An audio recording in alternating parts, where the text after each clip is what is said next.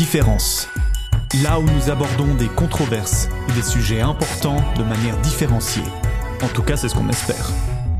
Alors, bienvenue à vous qui nous écoutez sur ce podcast Différence. Et cette fois, on va s'attaquer à un anniversaire. 175 ans. 175 ans d'un anniversaire d'ailleurs qui risque de passer un peu inaperçu. On parle là de l'anniversaire de la Constitution fédérale, euh, signée en 1848 moment de naissance de la Suisse euh, moderne, en tout cas de ses institutions. Et euh, c'est de cette constitution que, au fond, on, vit, c'est peut-être un peu exagéré de le dire comme ça, mais elle, est le lieu de naissance de euh, la manière dont nous faisons société et faisons de la politique en Suisse aujourd'hui. Et durant cette période-là, nous assistons non seulement à voilà, toute une refonte du système politique suisse, mais il y a également de nombreux remous dans le monde religieux, notamment dans l'organisation des églises. Alors pas uniquement en 1848, mais tout autour.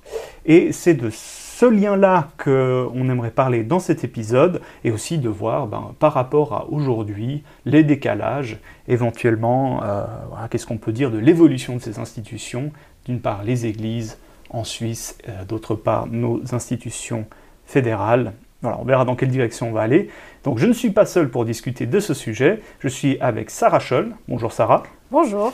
Tu es, euh, on se tutoie parce qu'on a été collègues pendant un temps. Tu es professeur associé en histoire du christianisme à la faculté autonome de théologie protestante de l'Université de Genève, et ce depuis septembre 2022. Absolument. Tout à fait. Et puis, euh, donc ta spécialisation, ça, va, très bien pour le sujet qui nous, intéresse aujourd'hui. Euh, tu as fait ta thèse sur la thématique ou la création de l'Église catholique chrétienne à Genève. Donc le titre, euh, c'est La création de l'Église catholique chrétienne de Genève au cœur du Kulturkampf 1870-1907. On est, à la suite de cette création de l'État fédéral, mais sur le temps long, on est dans des problématiques qui sont vraiment proches. Et puis de manière générale, ben, tu t'intéresses aux relations entre christianisme et modernité, processus de sécularisation, ce qu'on entend par là hein, aussi, et euh, peut-être on pourrait dire articulation de l'Église et de l'État, avec d'ailleurs une thématique importante chez toi qui est quand même la, place de l'éducation religieuse, enfin son évolution à l'école, en dehors de l'école. Voilà, est-ce qu'il faut dire quelque chose de plus sur, sur ce que tu fais? Non, je pense que ça fait le tour. Ça... Là-dessus se grèvent toujours euh, toutes sortes de préoccupations sur l'histoire du christianisme, euh, de sa pensée, de ses pratiques tout au long du 19e siècle et de plus en plus. J'étudie aussi le, 20e siècle maintenant. Mmh. Ouais. Donc, euh, on vraiment une perspective moderne sur le temps long, quoi. Absolument, Peut-être, on, va commencer comme ça. Moi, je, me rends compte de plus en plus que je suis un vrai ignare de, l'histoire de la Suisse et surtout de l'histoire de la Suisse récente. Euh, et, euh, je, suis en train de découvrir à quel point en fait euh, la Suisse que je connais est jeune. comparativement, on peut penser à 1291, oui, c'est une vieille affaire, le pacte fédéral, mais non, ben, la Suisse du 19e siècle, il y a vraiment beaucoup de choses qui changent, qui se mettent en place, et pour moi, c'est des fois difficile de, de, me projeter en arrière. Qu'est-ce qu'il y avait avant cette Suisse moderne? Mais ça, c'est peut-être là-dessus que je voulais qu'on ait un premier temps de défrichage. Euh, c'est quoi cette situation de la Suisse dans ce tournant, de la, en tout cas ben, pour la Constitution fédérale, 1848, moitié du 19e siècle, c'est quoi la situation de la Suisse, euh, l'avant et l'après qu'on est en train de construire à ce moment-là? Bon, alors là aussi, il y, a, plusieurs histoires dans cette histoire de, l'avant. Hein. On peut pas, on va pas remonter au XIIIe siècle, en effet, mais juste ce qui me semble important d'avoir en tête pour, pour les questions qui nous préoccupent, euh, c'est que d'abord, on est dans une situation de pacte, d'alliance entre cantons. Euh, voilà, donc d'une formation finalement assez souple et flexible, qui d'ailleurs permet tout de suite une, chose assez innovante pour l'époque moderne, euh, donc 16, 17, 18e siècle, hein, cette flexibilité de la, de, la, de la, manière dont la Suisse se compose permet d'avoir un, un, État, une forme de proto-État biconfessionnel depuis la Réforme, et ça c'est parce qu'il n'y a pas d'État fort euh, d'États pleins, d'États constitués, euh, mais que la, souveraineté, elle est cantonale. Euh, quand il y a une souveraineté cantonale, hein, elle, est, elle, est, cantonale. Et donc l'organisation du religieux, elle se fait toujours au niveau local, mais pas seulement du religieux. Toute l'organisation de la société se fait au niveau cantonal et euh, la, Suisse n'est qu'une alliance entre ces euh, entités territoriales. Avec ce que j'ai euh, compris, c'est qu'il y a cette diète qu'on appelle la diète. Alors je ne sais pas tout à fait ce que je dois mettre là derrière comme terme, c'est une rencontre oui, des souverains. Voilà, exactement. C'est une forme de, on peut, on peut dire ça, de, de réunion euh, de, lieux où on va traiter des problèmes, d'espace, lieu-espace, euh, même temps, parce que la diète n'est pas toujours réunie, où on va euh, traiter des questions qui occupent ces différents territoires. Puis il n'y a pas de lieu fixe pour la diète, elle se déplace, en tout cas c'est moi, ça c'est ça que j'ai à l'esprit. Et ce qui, mais ce qui est important d'avoir en tête, c'est que quand on arrive en 1848, on n'en est plus tout à fait là, mm. parce que c'est passé toute la période révolutionnaire qui, euh, qui est expérimentale, qui est une forme de laboratoire d'une autre Suisse, hein, avec cette période à la toute fin du 18e de la, de la République helvétique. Mhm. Euh, ensuite aussi la, les, la période d'occupation, euh, de, de, conquête napoléonienne qui traverse largement et transforme la, ce territoire qu'est la Suisse, y compris des territoires qui vont euh, devenir, euh, se rejoindre, s'adjoindre à la Suisse telle que la, République de Genève, hein, qui est occupée par les Français et qui, suite à la chute de Napoléon, euh, va rejoindre, le, rejoindre cette confédération, cette proto-confédération mm, mm. suisse. Quand on Neuchâtel aussi se fait les, maintenant j'ai un doute, les Grisons si c'est avant, après, enfin, entre le Valais et les Grisons. Disons que la, la, frontière de la Suisse, telle qu'on la connaît aujourd'hui, se dessine au début euh, du 19e siècle en réalité. Sous domination française, ça, ça il faut... Euh, et, mais, mais, aussi un certain nombre de, de, transformations fondamentales et de notamment, et c'est ça qui nous occupe euh, tous les deux plus particulièrement, les, la, problématique religieuse. Parce mmh, que mmh. dans les expérimentations révolutionnaires, il y a une demande de liberté, de liberté de conscience, de liberté d'association, de liberté de presse, de liberté d'organisation, euh, euh, y compris religieuse, politique bien sûr, mais aussi religieuse. Alors ça va faire long feu, toutes ces choses-là ne vont pas s'installer, mais dès le début du 19e siècle, elles, sont là, elles sont dans les esprits, que ce soit chez les catholiques, chez les protestants, qui sont le plus imprégnés d'idéaux des Lumières, il y a cette perspective, il nous faut la liberté, nous devons construire un État fédérale, euh, transformer cette, euh, cette diète pour qu'elle intègre euh, les libertés. C'est en gros, quand on dit les libertés, bah, c'est, ce qui est contenu dans la Déclaration des droits de l'homme et du citoyen de 1789, reconfiguré, remasterisé par mm, chacun des, des, territoires qui, qui, vont la, qui vont la recevoir. Mm. et, voilà. donc Mais liberté de conscience, liberté d'association sont importants, je sais, il me semble, dans, ces catégories-là Oui, alors pour, disons, de toute façon, c'est les libertés, ce qu'on appelle aujourd'hui les libertés fondamentales. Euh, mais en plus, il faut se rappeler qu'elles sont tout à fait essentielles pour, pour le champ religieux parce que pour avoir une pratique religieuse libre, euh, il faut pouvoir penser librement, s'exprimer librement et s'associer parce que euh, sinon, en réalité, on ne va pas au bout du geste religieux parce que quasiment toutes les religions, et spécialement au début du 19e siècle, demandent une pratique collective et pour ça, il faut pouvoir se rassembler, s'associer et le faire euh, publiquement, si ce n'est dans l'espace public, mais disons pouvoir le faire ouvertement. Par rapport à ça, moi, il y a, comment est-ce que je dois me représenter euh, enfin, justement, on, refonde un État qui veut intégrer ses libertés fondamentales. Euh, typiquement sur la question de la liberté d'association, qu'est-ce que je dois me représenter comme autorité qui empêcherait ça avant? C'est une excellente remarque et c'est comme ça qu'il faut se figurer la première moitié du 19e siècle. C'est-à-dire que la question des libertés, elle est là, elle est latente, elle a été expérimentée pendant les périodes révolutionnaires, avec les clubs révolutionnaires, avec euh, le réveil euh, protestant, et, aussi euh, une forme de laboratoire qui va dans ce, dans ce moment des lumières, des lumières européennes. et donc c'est là, les choses se font, et elles sont tout simplement empêchées par des mesures de police. Mmh. Donc c'est exactement comme quand aujourd'hui on veut empêcher un rassemblement illégal. Euh, ça existe encore, hein. on, a, on, a, un droit de manifester, mais il faut demander une autorisation. Si la police veut dissoudre une manifestation, elle le fait manu militari, et ben c'était pareil au début du 19e siècle. Hmm. Donc euh, euh, on, empêchait physiquement des, on pouvait empêcher physiquement des, des, réunions et surtout on pouvait faire des lois qui les rendaient illégales. C'est arrivé au tenant du réveil protestant, donc c'est tout premier euh, tenants de, l'évangélisme ou du méthodisme qui se sont vus dans, beaucoup de cantons interdire leurs leur réunions.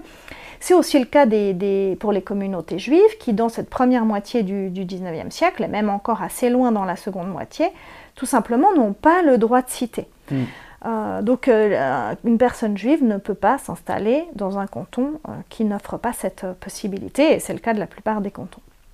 Donc on est dans un moment où la liberté elle est présente dans les esprits, mais elle n'est pas présente dans la législation. Et chaque canton va expérimenter euh, micro-révolution par micro-révolution, changement de majorité politique par changement de majorité politique, va expérimenter et réviser ses propres euh, fonctionnements quand il y a une constitution, sa constitution cantonale. Et il faut savoir que par principe, jusqu'à aujourd'hui, j'ai envie de dire, euh, le modèle suisse fait que les innovations sont d'abord le laboratoire des innovations est d'abord le canton hmm. avant euh, euh, d'être au niveau de la, de la confédération de, l'État national. ou la diète. Et c'est exactement ce qui se passe à partir des années 1830, entre 1830 et 1845, 46, 47 ce moment qu'on appelle le printemps des peuples à l'échelle européenne, les différents cantons expérimentent, euh, parfois euh, violemment, euh, parfois c'est un échec, et, souvent finalement c'est quand même une réussite, des introductions de certains types de liberté. Mmh. les deux maîtres mots de cette période, on a beaucoup parlé déjà de liberté, il y en a un autre qu'il faut absolument avoir en tête, c'est démocratie. Mmh. parce que ce sont ces deux choses qui, ensemble, nous amènent aux revendications des années 1830-1840. Hein. On veut de la démocratie, et là, la démocratie est très ancienne en Suisse. Ce qu'il faut entendre, c'est le suffrage universel, c'est-à-dire un développement de la démocratie pour que ce ne soit pas qu'une élite euh, bourgeoise, euh, économiquement euh, confortable qui puisse voter, mais mm. l'ensemble de la population. Donc suffrage universel et liberté dans un contexte où au niveau confessionnel, ça c'est vraiment très important d'avoir ça en tête, on est dans une pure chrétienté. La chrétienté n'est jamais pure, mais c'est une manière de dire. une idée de, de, corps social chrétien. On est dans un monde, voilà, on est dans un monde de chrétienté. Ce qui fait pour moi l'aspect le, le, plus important d'un monde de chrétienté, c'est le caractère obligatoire du christianisme, son lien étroit avec la citoyenneté. Citoyenneté, on pourrait plutôt dire bourgeoisie, pour reprendre un terme hmm. très utilisé en Suisse. C'est mon appartenance à la, ville, en fait. Euh, voilà, le droit de citer. On a le droit d'être là. Mhm. Euh, qu'on aille ou non le droit de vote, qu'on aille ou non euh, des, des, des, droits en fait dans hmm. cette communauté, on peut habiter cet endroit si on est protestant ou si on est catholique. Et, et ça, ça reste structurant pour le, pour le premier 19e siècle. Et, c'est, du point de vue euh, des libertés, la seule chose qui va réellement bouger, des libertés religieuses, la mm. seule chose qui va réellement bouger en 1848, c'est ça. C'est que le droit de cité ne sera plus dépendant euh, de la confession. ça veut dire je peux, avant, il était inimaginable que moi, je suis, que, en tant que catholique, euh, je, puisse habiter dans le canton de Vaud, par exemple. Hein, je, je, prends un exemple comme ça. Enfin, en tout cas, Peut-être que je peux être de passage, en tout cas je ne peux pas m'y installer, j'imagine, sauf les cas des districts des Jalans et puis euh, les bailliages communs. Euh, c'est des cas spéciaux. Euh, là, tout d'un coup, ça ne devient plus un enjeu. Voilà.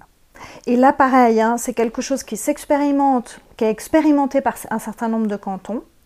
on pourrait établir une chronologie de, ça à partir de 1814, hein, où il y a de plus en plus de cantons qui adoptent la tolérance euh, par rapport à l'autre confession.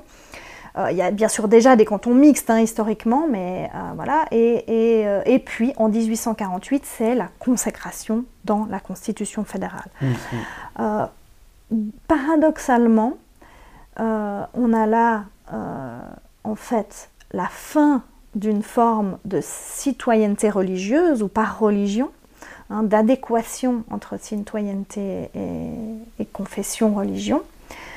Euh, mais c'est le moment où les églises qu'on va appeler nationales ou Landeskirchen, ces églises territoriales suisses, vont se trouver elles aussi consacrées euh, par les constitutions, mais cette fois par les constitutions cantonales, parce que au niveau fédéral, on reste sur le modèle qui a fait tenir ensemble la Suisse euh, depuis le XVIe siècle, c'est-à-dire un, désengagement, mmh. hein, une neutralité très forte du niveau supérieur. Oui, oui. Une, oui bien sûr, une, alors après il y a une neutralité politique, mais une neutralité confessionnelle qui permet à l'État de ne pas, à l'État fédéral de ne pas prendre parti Mhm. Euh, de, n'être que l'arbitre des éventuelles querelles confessionnelles et de ne pas prendre parti. Mm, mm, mm. Là, on pointe un peu en, direction d'un certain nombre d'innovations euh, qui viennent avec cette constitution. On va revenir sur euh, ces églises nationales. Effectivement, la notion d'ailleurs d'église nationale a disparu entre-temps. Dans, le lexique ecclésial suisse romand, cette notion a disparu. La notion de Landeskirche, elle, persiste de manière très claire en Suisse allemande. bon, ça, ce serait encore un truc à comparer, euh, qu'est-ce qui a bougé à cet endroit. Euh, mais avant qu'on aille peut-être un bout plus loin sur ces innovations, quelles sont, au niveau des forces politiques en présence, qui est là? Mm. Qu'est-ce que je dois imaginer comme euh, partie dans la, négociation politique? Mm. Alors, on va faire les choses très simples, donc caricaturales. Euh, ce qui donne naissance à, cette Suisse moderne de 1848, euh, c'est la guerre du Sonderbund. Et le mhm. Sonderbund, c'est une alliance séparée euh, des cantons catholiques qui se trouvent être les cantons catholiques, mais qui sont aussi des cantons plutôt ruraux mhm. et plutôt conservateurs, qui tentent par là de résister à, à, une nouvelle vision de la Suisse, mhm. plus centralisatrice, plus étatiste, Issu de, l'helvétique en fait. euh, Oui, mais à distance et surtout, disons, issu en fait de l'accélération du, progrès et de la révolution industrielle hmm, dans, la plaine, euh, euh, disons, dans, le, voilà, dans, la, dans les régions plus urbanisées de, de la Suisse qui sont donc qui se trouvent être, disons, si on prend ce grand axe Genève, Bâle, Zurich, ou mm. Zurich-Bâle, comme vous voulez, mm, mm, euh, se trouvaient être des grandes villes et euh, de surcroît protestantes. Euh, et donc là, il y a quelque chose qui est à la fois une guerre de religion, une guerre idéologique et, et quelque chose d'une guerre politique, profondément politique. et bah, l'alliance séparée va perdre, et c'est sur cette défaite que va se construire la, la, la Suisse de 1848 mais euh, les, forces restent présentes. Elles sont minorisées et les, catholiques, en particulier les catholiques conservateurs, vont rester minorisés pendant très longtemps. Hmm. Euh, un collègue, euh, Urs Altermatt, parle d'un ghetto catholique hein, qui se forme à partir de là. Au niveau fédéral, tu veux dire? Au niveau fédéral, oui. Ghettoisation du catholicisme, en fait. Mais, euh, mais n'empêche, ces forces restent là. Euh, face à ça, on a une division politique profonde du monde protestant, euh, division qui suit plusieurs chemins, mais là encore je vais être caricatural. En gros, des, ce que je vais appeler les progressistes parce que ils se, disons qu'ils se reconnaîtraient dans cette étiquette. Euh, dans un monde où le culte du progrès, euh, c'est hmm. le moment du culte du progrès, euh, hmm. cette, seconde moitié du on fait avancer la civilisation. on fait avancer, exactement. Hmm. donc c'est plutôt une, étiquette qu'ils se donneraient. Bah, est-ce que réellement ils étaient acteurs de progrès Ça, on peut discuter. Mais quoi qu'il en soit, les progressistes, qui sont les radicaux, qui veulent une démocratie par suffrage universel, euh, qui veulent mettre en place un certain nombre de, euh, euh, de disons, de, qui veulent implémenter dans la législation les, les libertés hmm. fondamentales. Mais ça, sur un grand nombre de points, ils sont d'accord avec les, les, plus conservateurs aussi, qui sont aussi des libéraux finalement. En fait, tout le monde est quand même assez conquis par les idées libérales dans cette Suisse. Donc libéral, c'est les, libertés fondamentales Oui, voilà. Euh, avec aussi les libertés économiques. Donc en gros, c'est une mise à distance du féodalisme, mais le féodalisme de hmm. toute façon n'existe plus. Mais c'est une construction mentale, c'est-à-dire on, voilà, on a, on a des, individus libres. hérités de ça.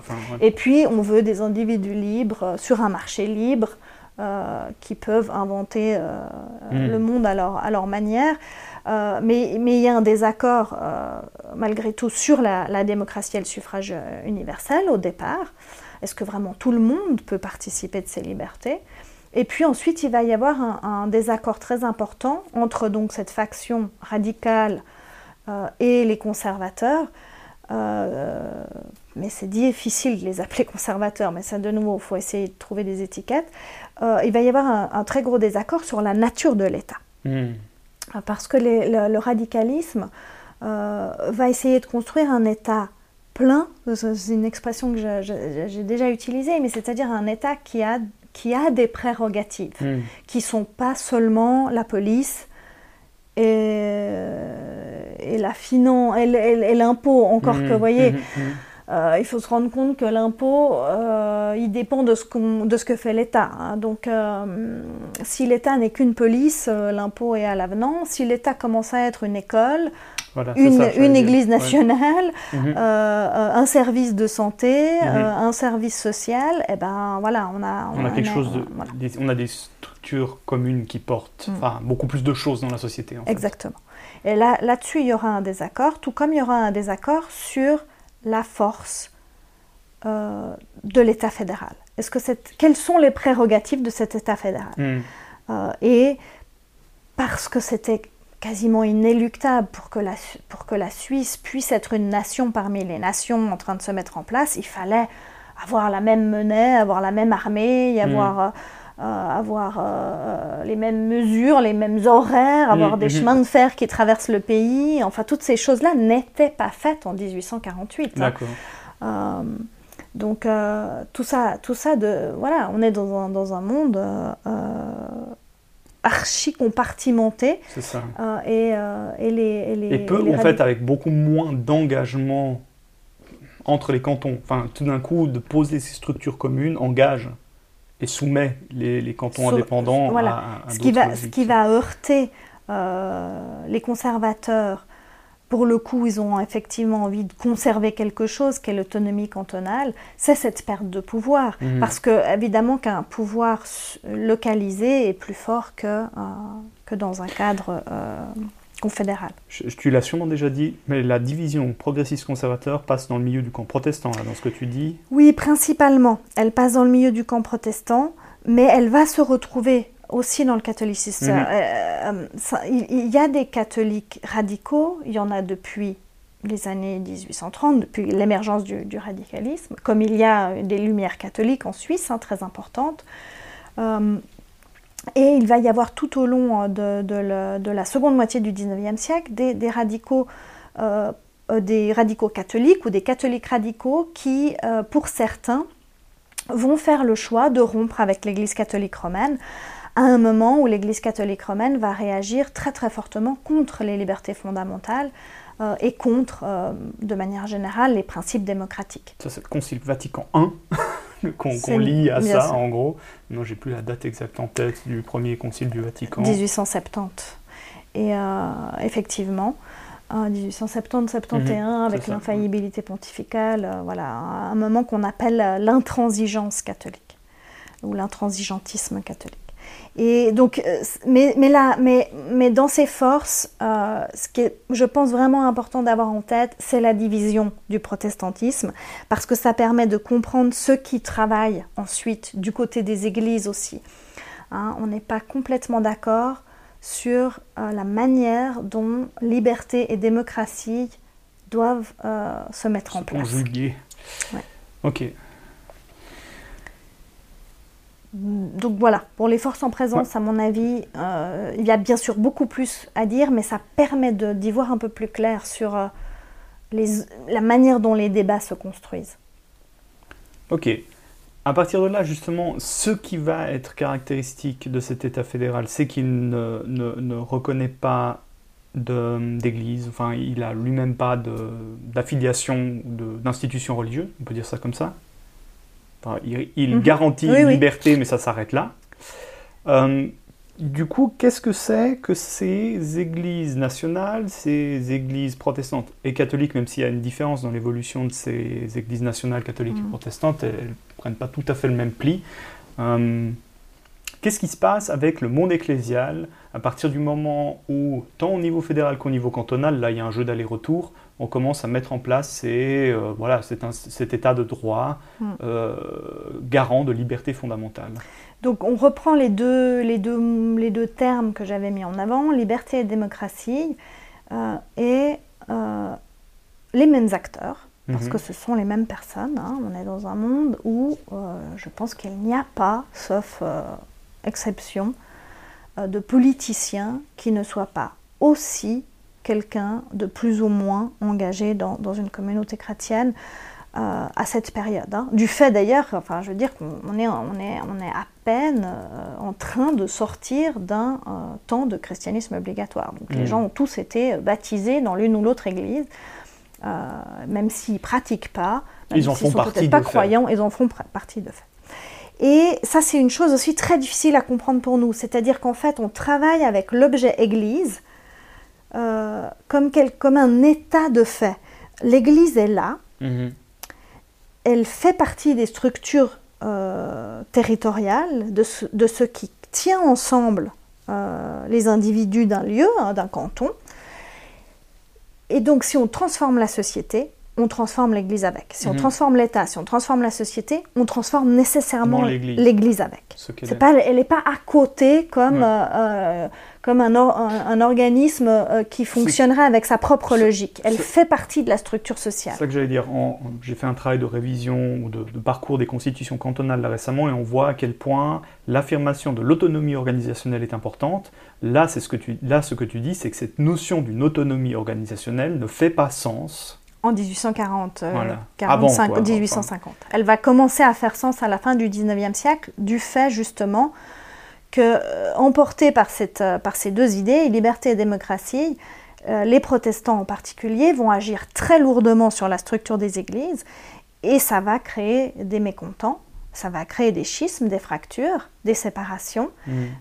et la leçon de ça va être de créer de l'autonomie et de la distance entre ce que veut l'État et ce, hmm. ce, que devient l'Église? Ça, c'est un phénomène très. Je note en aparté, ce sera sans doute une autre réflexion à mener, mais je vois que c'est un, phénomène très clairement présent en Suisse romande. En tout cas, les cantons hmm. protestants de Suisse romande, c'est leur histoire religieuse à la fin du 19e. le canton de Vaud, en effet. Euh, mais Genève et Neuchâtel aussi, enfin, et puis d'ailleurs avec des, des, résolutions pas du tout équivalentes, euh, hmm. pas du tout comparables, enfin si comparables, mais justement très différentes entre les trois cantons. Je remarque que ça ne se négocie pas tout à fait de la même manière côté alémanique, mais je ne comprends pas tout à fait pourquoi et, comment ça et à quoi ça tient. Euh, voilà, mais ça c'est quelque chose que, que, je ne m'explique pas encore complètement. Non, les dynamiques sont, sont pas tout à fait sont, sont, pas tout à fait similaires, mais elles sont très semblables malgré tout. Hmm. Euh, notamment le verrou de la confession de foi, il est questionné pareillement, mm. pas forcément avec les mêmes conséquences, euh, mais il est questionné pareillement. Et c'est flagrant quand on compare la Suisse alémanique avec l'Allemagne. Mm-hmm. Et là, d'un seul coup, on voit apparaître une spécificité suisse. Euh, pour toute la Suisse, qu'on ne voit pas forcément quand on est soucieux des comparaisons euh, cantonales, parce qu'en effet, les, destinées cantonales sont, sont, différentes, mais la, construction d'entités ecclésiales, je ne sais même pas si, moi, je, voyais que j'ai mis le terme église, mais démocratique et libérale, mais on va revenir sur ce thème de libéral, pour moi, ça c'est quelque chose qui... Euh, je, connais évidemment euh, bien mieux l'histoire des cantons, euh, euh, des cantons romans, mais c'est pour moi quelque chose qui est un trait commun et qui fait qu'en fait ces églises ont pu se retrouver et, former fédération mhm. euh, ensuite à partir du fin 19e mais surtout 20e siècle. parce que ce que ça génère, cette, cette impulsion démocratique au, sein des églises protestantes, c'est d'abord une structure en fait qui fait miroir avec la structure politique cantonale.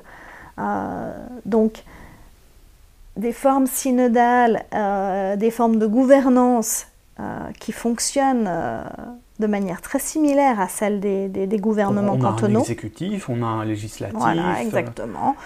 on élit des gens. Alors, toutes ces choses ont changé depuis le 19e siècle. Hein. mais il y a des discussions sans fin sur les rôles électoraux, c'est-à-dire la liste des électeurs. Euh, parce que le, principe de base, c'est que, et protestant, euh, toute personne qui est née protestante dans un, dans un canton donné. Hmm. Et évidemment que bah, ça, ça fait que en fait, tout le monde est membre de l'Église. Euh, sauf du coup des catholiques qui vont tout d'un coup pouvoir s'installer sur le territoire. Voilà, sauf ceux qui sont sur le rôle électoral de la, de la confession. Hmm. et, et, ça, c'est des choses qui sont alors, on les, à mon avis, on les a partout, mais là où il y a des, euh, des frictions et des problèmes, c'est souvent en Suisse alémanique. Et c'est d'ailleurs souvent même dans, au, sujet du catholicisme, notamment pendant le Kulturkampf. Mhm. Et donc, en fait, ça, pour moi, c'est vraiment un trait commun euh, au sein de la Suisse et ça vaudrait, ça vaudrait la peine d'ailleurs de, beaucoup plus travailler euh, ce, que ça, ce que ça génère sur la manière dont se conçoivent les, églises. Donc une libéralisation des structures, enfin non, la création, déjà la création de structures propres. Oui, et de, et de structures qui sont en miroir avec les structures politiques, donc qui sont profondément euh, démocratisées. Mais ensuite, la, la, dimension libérale, alors là, ça touche autre chose. C'est-à-dire que on va avoir un mouvement de fond qui n'est pas toujours majoritaire, mais qui, qui, est présent tout au long euh, de la fin du 19e siècle, euh, qui part du principe que du moment qu'une église est une église territoriale, donc une Landeskirche ou une église nationale, elle doit être ouverte à toutes les personnes qui sont nées de cette confession. Hmm. Euh, c'est elle qui structure en fait cette population les églises, tu dis maintenant. Oui, voilà. L'Église structure cette population, lui offre des rituels, lui offre des pratiques, lui offre des lieux de rassemblement, et elle ne peut plus exiger d'elle une croyance particulière. Hmm.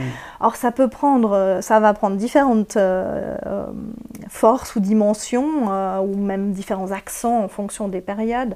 Mais, et puis c'est en 1848, c'est encore embryonnaire à la fin des années 1840. Mm. Ça va devenir très très fort dans les années 1870, cette, cette mm, vision des mm, choses, avec là aussi la force de la théologie euh, libérale protestante à ce moment-là.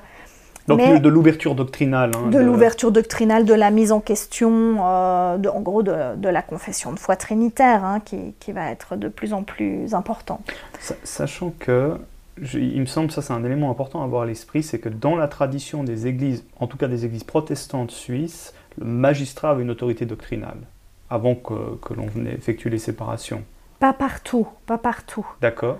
Euh, bah théoriquement, c'est pas le cas à Genève. En tout cas, mais. Euh, bah, c'est le cas dans, à Berne, c'est le cas dans le canton de Vaud. Il, me semble que euh, Zurich, bah, en tout cas au début, pouvait aller dans ce sens. Oui, et, mais bon, après, en fait, ça, c'est ça qui est assez difficile avec ce, sujet, c'est qu'il y a ce qui est mis en place au XVIe siècle et, qui est généralement le mieux étudié, et il y a là où on en est au XIXe. En fait, je dirais qu'au XIXe siècle, tous les cantons sont autorités doctrinales, mais ils le sont démocratiquement. Mhm. C'est-à-dire que, en fait, toutes les constitutions, enfin, toutes, euh, il faudra aller vérifier, hein, mais en, la majorité des constitutions contiennent quelque chose qui, pour moi, historienne, est doctrinal. Pour un hmm. théologien, il dira peut-être pas ça. Mais quand, quand, la Constitution, elle dit, est, euh, membre de cette Église, toutes les personnes qui respectent les formes de cette Église, hmm.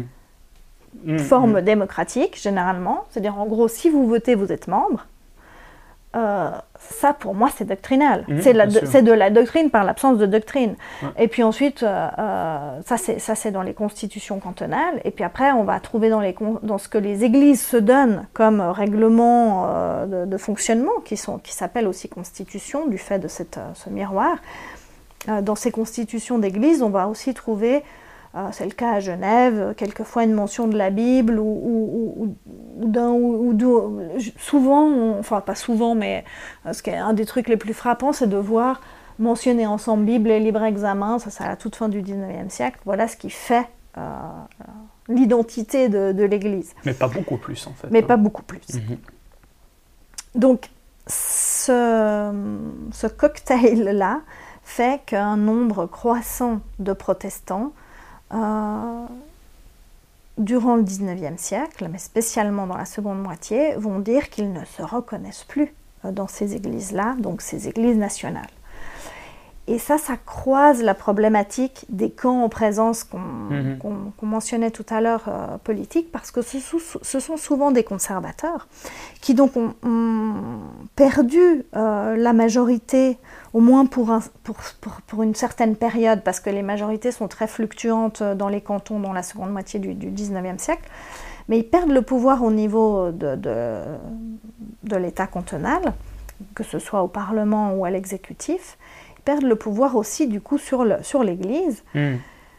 Et ils vont avoir tendance à dire mais on ne se reconnaît plus dans ce qui se passe, on veut une Église spécifique qui reste une Église chrétienne, qui reste une Église de confession de foi, euh, qui forme euh, une, une communauté euh, spécifique euh, à laquelle il faut adhérer, dont, euh, dont, on, dont, on, devient membre, dont on n'est pas automatiquement membre, etc. Et ça, c'est la naissance des, des églises libres qu'on retrouve, alors effectivement, surtout en Suisse romande, hein, mais qu'on retrouve avec une systématique assez impressionnante. Euh, et c'est le même mécanisme qu'on observe en France, aussi pour les mêmes raisons, hein, un désaccord sur ce qu'est l'Église. ce qui est intéressant de voir, c'est que derrière ça, il y a des questions théologiques, il y a des questions euh, vraiment sociales, profondément sociales, de quel est le rôle d'une Église dans la société. Il y a un désaccord fondamental là autour qui, se répercute jusqu'à aujourd'hui. Euh, et c'est aussi une question profondément politique. Hein. Qui a le pouvoir mmh. euh, sur l'Église? Comment fait-on pour conserver le pouvoir sur une Église pour pouvoir en, lui donner le ton. Voilà. Et donc, euh, voilà, la somme de ces désaccords fait peut, pour moi, c'est une question éminemment politique au XIXe mhm. siècle, mais qui a des répercussions, on va dire, ecclésiologiques et sur euh, euh, le protestantisme suisse jusqu'à aujourd'hui. Puis on a là tout d'un coup, et c'est peut-être ça qui, quand tu parles de phénomène miroir, qui est, un peu étonnant, c'est que la mission de ces églises, ou structurellement, ces églises doivent fonctionner de manière analogue à l'État, donc elles doivent répondre d'enjeux proches, dans leur capacité à intégrer une population diverse, c'est-à-dire, euh, en gros, formulation d'une loi et d'une administration commune pour une population dont on doit garantir la liberté. Il y a cette mm. tension-là qui existe.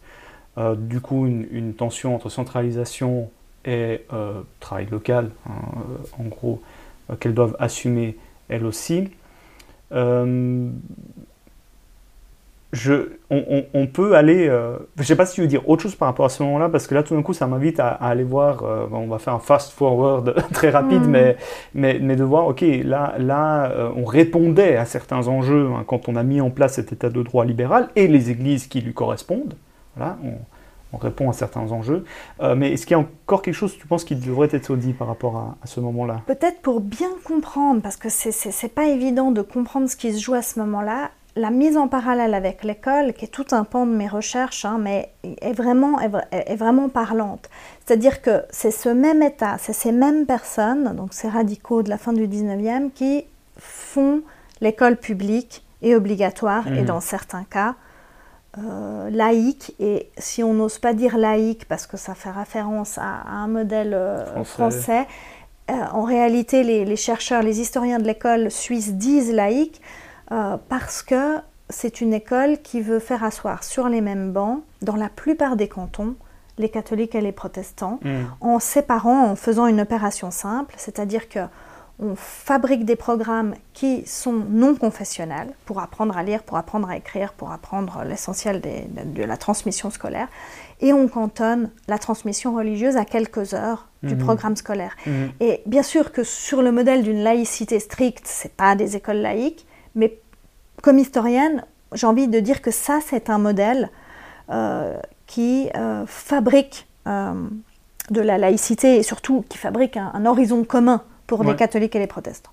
Voire même pour les protestants libristes et pour les protestants nationaux dans, un lieu comme le canton de Vaud, qui, grâce à ce mécanisme, vont pouvoir, théoriquement, ça ne se passe pas toujours, fréquenter les mêmes écoles. Sachant que la question sera de savoir dans quelle mesure on autorise l'établissement euh, d'écoles privées, de, collèges alternatifs. Voilà, et en fait, on voit bien qu'en Suisse, l'école privée est très minoritaire, mm. et c'est pour cette raison-là. Euh, voilà. Mhm. Mais ce, qui est, ce, qui est, important là de dire, c'est que ce sont ces mêmes acteurs qui fabriquent cette école-là qui façonnent les églises nationales, les mhm. églises d'État. On peut discuter sur le terme, enfin les églises financées par l'État dans la seconde moitié du, du 19e siècle. Et ce sont les, d'abord c'est les acteurs de 1848 et puis ensuite ce sont leurs, leurs successeurs. Et, et, là, et par là, euh, il, faut examiner le, projet ensemble. Nous, on n'arrive presque plus à le faire aujourd'hui tant ces projets se sont dissociés, mais c'était pour eux le même projet, c'est-à-dire ce qu'ils essayaient de faire avec l'école, hein, fabriquer des citoyens, construire, pour créer, pour être un peu plus noble, euh, une, citoyenneté. Euh, une, civilisation, hein, dans ce terme de Kulturkampf, une culture commune, avec une moralité commune, un horizon commun, un horizon d'attente commun qui est souvent patriotique et national. Mhm. Tout ça, tout ce rôle donné à l'école est aussi donné à l'Église. Mhm. Euh, donc l'Église a pour charge en partie euh, ce qu'on appelle euh, depuis Foucault le biopouvoir, le contrôle des populations, et elle, le fait avec, euh, avec sans, le contester. Elle, elle, prend en charge ça, les pasteurs. Elle le faisait déjà avant, Elle le faisait bien sûr déjà avant. Là, elle le fait à l'aune de la démocratie. Mhm. Et à, l'aune des principes démocratiques et des principes de liberté de conscience, ce qui fait qu'on voit de manière récurrente hein, des interpellations pour demander aux pasteurs, pour demander au synode, pour demander au consistoire ou aux anciens, aux autorités d'église, etc., de ne pas aller fouiller trop loin euh, dans les convictions de, euh, hmm. de leurs usagers, dans, donc dans les convictions des fidèles, qu'on puisse enterrer quelqu'un qui ne croit plus à la Trinité, qu'on puisse marier des gens euh, qui ont mis en question la divinité du Christ, qu'on puisse baptiser un enfant dont les parents sont ostensiblement par ailleurs socialistes ou je ne sais quoi. Voilà. Et, cette, et cette conception-là, c'est une forme donc du multitudinisme, hein, de cette, c'est l'Église de tout le monde sur ce territoire. Euh, cette conception-là, elle est théologique, mais elle est aussi euh, c'est profondément un projet de société. Mhm. Et ça a façonné pour moi les églises protestantes suisses. Euh, d'une manière a, dont on n'a pas encore vraiment pu tout dire parce qu'on a assez peu, nous historiens, étudié cette, euh, cette, évolution. Déjà, cette période est peu étudiée et en plus, on l'a peu étudiée sous l'angle de ce que sont devenues les églises, de la hmm. culture d'église en fait. Ok. Euh, petit, petite chose, c'est vrai qu'il me semble que ce qu'on discute là vaut très fortement pour les églises protestantes. Les églises catholiques, dans l'évolution des États en Suisse, c'est encore une histoire un peu différente, j'ai l'impression. Non, c'est une histoire complètement euh, la, différente. La question d'ailleurs de la superposition de l'État et des évêchés, c'est une négociation constante où on doit toujours établir des... Déjà, en fait, par ailleurs, je me demande s'ils ne sont pas déjà en avance sur les protestants sur, les protestants sur par rapport à ça, dans la mesure où ils doivent constamment établir des zones de négociation entre les autorités séculières et l'autorité euh, oui, oui. spirituelle. Absolument, et, et, ça c'est dès, le début du, en fait, dès le début du 19e siècle, parce qu'on a des mouvements du même type. Hein, euh, on peut prendre un exemple, c'est-à-dire un des problèmes qu'ont les Suisses euh, dès qu'ils commencent à se mélanger, donc euh, vraiment dès les débuts de l'industrialisation, ça, ça va faire des migrations internes très importantes, donc il y a des très grands mélanges de population. Donc dès les années 1820-1830, il y a une grande demande pour que les mariages mixtes soient acceptés. Mmh. Dans un système où la citoyenneté est cantonale, ça crée un problème pas possible parce que parce que les cantons, en fait, peuvent tout simplement refuser qu'un de leurs euh, ressortissants se marie avec quelqu'un d'une autre confession. Donc au niveau fédéral, ça va être réglé petit à petit à partir de 1848. Mais euh, cette demande-là, elle émane autant des protestants que des catholiques. Hmm. mais les négociations vont être très difficiles avec les autorités catholiques. Hmm. c'est un petit exemple parmi d'autres, c'est-à-dire que les problématiques se posent de manière assez similaire, mais elles vont être résolues complètement différemment du, fait en fait d'un droit ecclésiastique euh, radicalement différent. Euh, et donc il y a de ce fait une capacité de résistance très très forte du catholicisme qu'on va appeler ensuite romain pour le distinguer d'un catholicisme qui a accepté justement ces négociations, mm. qu'est le catholicisme chrétien ou le vieux catholicisme ou le catholicisme national. Reconnu comme euh, corporation, institution de droit public euh, dans certains cantons d'ailleurs. exactement. Mm. Et, d'où en fait mon sujet de thèse là-dessus, hein, parce que s'il y a un lieu de laboratoire de comment on fabrique une Église nationale, euh, c'est bien l'Église catholique chrétienne, parce que c'est une, parce que c'est une création. Il y a beaucoup plus de continuité dans le protestantisme, qui sont les, les Églises protestantes sont des Landeskirchen depuis le XVIe siècle. Voilà. Mm, mm, mm. Ce n'est pas le cas du catholicisme, qui, euh, voilà, un autre système de, gestion de l'autorité. Toujours été un peu en décalage, même si là aussi, si on prend le canton de Fribourg, apparemment c'est très ambivalent. Qui, ah, mais c'est ambivalent dans, tous les cantons, surtout qu'on hérite du droit médiéval dans bien des cas, où la nomination des évêques a ses propres règles. Hein, dans chaque lieu, euh, c'est différent. je suis absolument incompétente là-dessus, mais, mais ça n'en est pas moins fascinant. Hein. On, va maintenant euh, gentiment embrayer en direction de la conclusion, mais je, voilà, comme je dis, je voulais aussi qu'on regarde un peu sur, le présent, sur peut-être ce qui nous pend au bout du nez en ce moment, sur, ces, sur ces questions-là. Alors, il y a eu quand même des révisions importantes au début des années 2000 dans nos constitutions, tant dans les constitutions ecclésiales que dans les constitutions cantonales d'ailleurs. Ça s'est un peu égrené euh, au, fil des années, mais en tout cas, les années 2000, c'est un moment où il y a pas mal de choses qui se concentrent. Euh, mais on n'a pas non plus complètement changé de système, on a ajusté des rouages. Euh, voilà, dans, ton observation de notre temps, euh, tant au niveau de cet État fédéral garant de liberté fondamentale, ça son rôle en gros, euh, tout en permettant une vie en commun, en structurant une vie commune. donc, État fédéral, Église multitudiniste, Qu'est-ce voilà, qu'est-ce qu'on peut dire peut-être des, là où les rouages mis en place en 1848 grippent, euh, si je peux le dire comme ça Alors, soit l'un, soit l'autre, soit les deux. Mm. Euh, qu'est-ce que tu... Des hypothèses, on peut, on peut spéculer, pas obligé d'être mm, super mm, exact. Pour moi, la première chose, c'est que je ne suis pas sûre que le modèle 1848 bah, soit un modèle, en fait, au niveau ecclésial. Euh, par contre, il a enclenché des processus cantonaux qui ont été très importants et, dont on vient de parler longuement. Euh, ce qui fait qu'on a envie de considérer ça ensemble euh, assez logiquement, mais ça a son importance de, distinguer parce que pour moi, il y a une destinée politique de la Suisse. Mhm. il y a une destinée ecclésiale du monde protestant. Euh, qui ne sont pas tout à fait raccords. Euh, je m'explique. D'un côté, euh, les structures qui sont mises en place avec ces deux idées, hein, démocratie et liberté, qui sont mises en place par les protestants, en lien, voire quelquefois de manière obligée, par les radicaux et par, l'État issu de, ce printemps des peuples, ces structures-là, finalement, elles vont rester elles vont évoluer, bien sûr, mais elles vont rester indépendamment du rapport à l'État. Et hmm. on, a, on a un témoin de ça, on n'en a pas mille, hein, mais on en a un, c'est euh, l'Église euh, protestante de Genève, qui s'appelait Nationale protestante de Genève hmm. jusqu'à il y a quelques années. Et cette Église, elle est séparée de l'État depuis 1907, hmm. mais elle n'en a pas moins gardé la logique, la, structure, la culture d'Église, je parlais de culture d'Église, issu de, euh, de ce moment euh, de la seconde moitié du, du 19e siècle. Alors même que c'est la seule église strictement séparée. Absolument.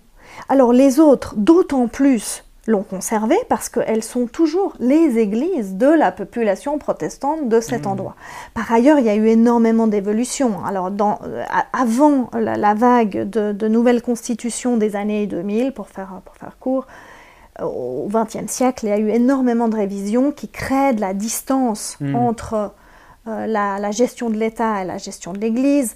Euh, qui faisaient des pasteurs un peu autre chose que de simples fonctionnaires. Le pasteur et l'instituteur n'avaient pas plus strictement le, même statut, etc., notamment dans le devoir d'obéissance euh, et, de, de, reproduction du, message étatique. Le pasteur a gagné de la liberté, a gagné de l'autonomie.